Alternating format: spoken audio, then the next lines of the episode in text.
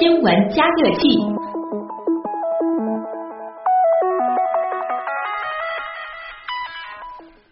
咱们关注的点回到上海啊，市民朋友们期盼已久的啊，非常和生活相关的好消息终于来了。申通地铁集团今天早上说啊，经过紧张的施工建设、运营接管等一系列的准备工作，轨交十一号线罗山路至康兴公路区段、十二号线的七星路至曲阜路区段，还有十三号线的长寿路至世博大道区段顺利通过专家评审。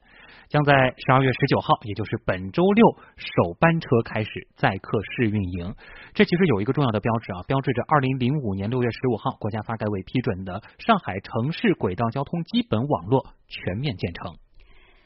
今天之后啊，市民朋友出行将变得更加的方便了。据介绍，这三条线路的新延伸段的开通，增加了十一处换乘节点，提高网络的换乘分流效率。市民朋友、市民乘客有更多的出行路径可以选择了。尤其是十二、十三号线的新延伸段开通之后，将直接惠及本市西南、西北及部分中心区域的居民出行。而十三号线更是穿越了黄浦江，成为地铁全网络第八条过江线路，进一步带动和提升了浦江两岸乃至整个上海的经济发展与城市活力。接下来，我们来听记者孙平的报道。三条新延伸段新增四十公里，二十七座车站，其中包括十一处换乘节点，将提高轨交网络的换乘分流效率，让乘客在换乘时有更多的选择。上海地铁运管中心总经理张林祥介绍，特别是十二、十三号线新开通试运营后，汉中路站、南京西路站将与现有的人民广场站形成换乘大三角。人民广场站的客流压力有望得到缓解，增加了大量的换乘站，南京西路、人民广场、汉中路这三座车站都是三线换乘的。如果可以的话呢，出行的时候尽量选择在汉中路、南京西路进行换乘，这样呢可以避开一些拥挤点，舒适度方面会更好一些。另外，市民们比较关心的十一号线新延伸段中，迪士尼站这次试运营并没有开通。申通地铁集团副总裁邵伟忠说。要等到迪士尼乐园建成投用以后，同步开通。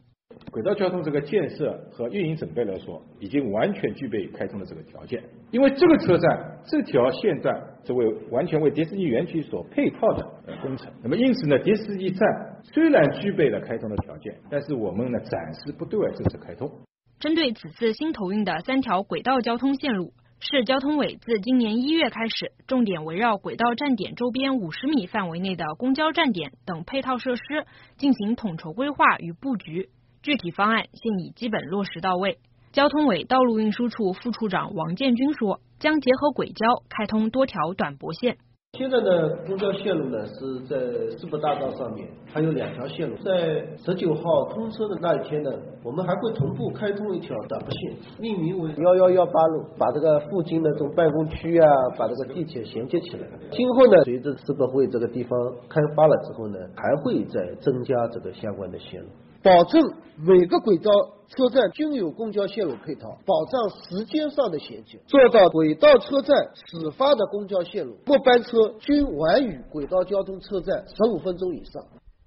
嗯，那么这三条线路延伸段开通以后，十一号、十二号、十三号线的运营时间有没有改变呢？这个大小交路又是如何来运营的呢？具体的情况，我们马上来连线交通记者小乐。嗯，小乐你好。哎，主持人好，各位听众大家好。嗯，那大家可能比较关心的就是这个呃延伸段开通之后，这三条轨道线路它的这个运营时间会不会发生一些改变？然后就是今天其实可能有很多朋友在讨论它的这个大小交路的设置，呃，感觉上好像是需要适应一段时间的。对，是这样的。呃，其实呢，首末班车时间在这里先给大家呃打一个。定心针，因为是这样的，就是说，呃，地铁其实这两天就是说在开通之前嘛，它已经就是按照新的就是延伸后的这个运行时刻表在呃行驶了，所以目前既开通就就是说现在没呃已经在运行的一些十二号线、十一号线、十三号线的站点的这个首末班车时间，它是不会发生变化的。嗯，所以说大家这一点可以放心，你在这个站的首末班车时间跟开通后和开通前应该是一样的，这一点。呃，首先是提供给大家，然后大家说的这个交路问题，交路问题呢，就是说，呃，会影响到大家，就是说，在这个市中心也好，这个相对郊区也好，这个等候的这个时间要做一个参考。呃，我们说先说十一号线。嗯。十一号线这一次延伸之后呢，它只是增加了两个车站，所以呢，它总的一个交路的一个变化呢是基本没有。然后市中心的这个间隔变化呢也是没有的。呃，最市中心的从三林到南翔早高峰的最短间隔呢，应该是在两分三十秒左右。然后呢，是从嘉定北和花桥分别有到三林和这个现在的终点站就康新公路的一个交路，那么时间呢是基本在。呃，三分四十五秒左右。嗯，那么最远的就是迪士尼段的康新公路和旧沿路这两座车站的这个间隔呢，基本在七分钟左右。哦，就是因为它是算在大交路里的。对，它是等于是最远的两个站点，嗯，所以时间可能稍微长一点。好，然后再说一下十二号线，那么十二号线呢，可能是我觉得啊，这次延伸之后，呃，应该会客流上升比较快的一条线路。毕竟呢，它是一个我们说这个换乘王。它跟现在我们的这个四号线环线一样，除了五号线和十六号线之外，其他的所有非自己的这个线路它都能换。对，已经达到了一个第二条四号线的一个功能。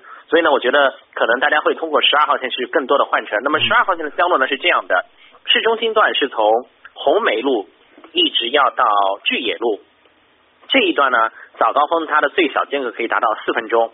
然后大交路呢是七星路到金海路。那么它的呃最小间隔应该是在七到八分钟左右。那么整个双休日呢，它是单一交路，就是从头到尾，基本时间呢平均是六分钟左右。这是十二号线的一个交路和运营的间隔的一个变化。那么十三号线呢比较简单，呃，它从这个现有的这个长寿路开始，一直到浦东的世博大道，呃，全部连起来之后呢，它还是使用单一交路。那么间隔时间呢是。呃，五分钟，那么其余时间包括双休日呢，基本在六分钟，应该来说还是比较呃符合这个地铁运行等候的一个乘客接受的一个心理时间的。对，嗯。另外，我们也了解到，这三条新延伸的路段啊，将会新增四十公里、二十七座车站，其中呢包括了十一处的换乘节点。那么，其实刚才呢，你也给我们介绍了一些它的运营时间、等候时间，还有大小交路的一些方面的提醒啊。那么，除了以上的提醒之外，对于咱们市民朋友出行换乘，还有哪一些提醒呢？呃，换乘呢是这样的，就像我前面拿十二号线，既然是一个换乘，我拿它举个例子啊。它和一号线这一次开通之后呢，在整个线网当中，十二号线和一号线呢是碰三次头。嗯嗯。第一次是漕宝路，第二次呢是陕西南路，第三次呢是汉中路。那么我们对这个客流呢要进行一个区分。比如说我们是在闵行早上从新庄方向过来的这个听众，如果你是坐一号线，那么你可以先到漕宝路第一次换乘的时候呢，去换乘十二号线，然后再往市中心走。因为走了十二号线之后呢。你会发现它比一号线更方便，方便在哪？嗯，因为如果假设你是去浦东，原来我们一号线去浦东最近的最快的就是先坐到体育馆换四号线，然后呢，体育馆前面那一站就是漕宝路。我们今天发布会上说了，漕宝路到上海体育馆的一号线这个段面是我们全网络当中客流最高的，嗯，就极端单位时间里面极端客流最高的一个车站。那么如果你到漕宝路分流十二号线的话，就可以避开了这个极端极端断面。那么有的听众他习惯坐四号线去浦东，然后四号线又是百搭线路嘛，然后去搭其他的线路。那么你完全可以在漕宝路用十二号线来取代原来你换四号线这样一个位置。嗯，因为比如说你十二号线去浦东的话，你可以连续四座车站可以到达浦东的任何一个地方。哎，到龙华坐十一号线去浦东。下一站的龙华中路换七号线，依然可以到浦东；再下一站大木桥路换四号线，依然到浦东；再下一站嘉善路换九号线，也是到浦东。嗯，所以说根据你到浦东的实际的一个目的地的不一样，大家可以通过这条线路来换成对应的线路。哎，所以说这样一个分流呢，是我们提倡的。对，那么反之，嗯，反之。十二号线目前也是从这个闵行西南部过来，七星路啊、固奈路啊这个方向过来。那开通之后，这个方向的这个市民肯定也是比较集中的。那么如果说大家要通去最终是换成一号线的话呢，前面我说了，它还有两个点是陕西南路和汉中路。那么在这里呢，我们是不建议大家从漕宝路来换一号线。原因呢有两个，第一个，如果你在这里进入一号线的话，你即将面临的依然是我前面提到的最高客流的一个断面，这是一。第二个呢，漕宝路因为是上海比较老的一个地铁车站之一，而且它两个站厅呢是互不相通，所以导而且站台的这个候客的这个面积非常小，所以说这个车站呢显得比较拥挤。一旦客流十二号线有大量的乘客在这里换一号线的话，会造成这一这一段的客流非常的拥挤。嗯，所以呢，我们建议大家可以到后面两站去换。那么这个前提呢，就是说你在陕西南路之后的车站。那有的乘客他说我是陕西南路不到，比如说到衡山路、常熟路，那么这个没有办法，你只能在这里换。好，那么势必有一些听众呢是要往更远的地方走，那么建议大家往外外围走，就是往后面的车站去换。这样的话，乘车的这个舒适度会比一号线好许多。嗯好。好，谢谢小乐的连线啊！谢谢来自上海交通广播小乐的连线。那这里也做一个预告，在本周六上午的九点到十点，东广新闻台将和上海交通广播一块儿为您带来地铁下一站未来地铁三线延伸段通车大直播。那么对啊，这次这个新增延伸段感兴趣的朋友，也欢迎继续收听。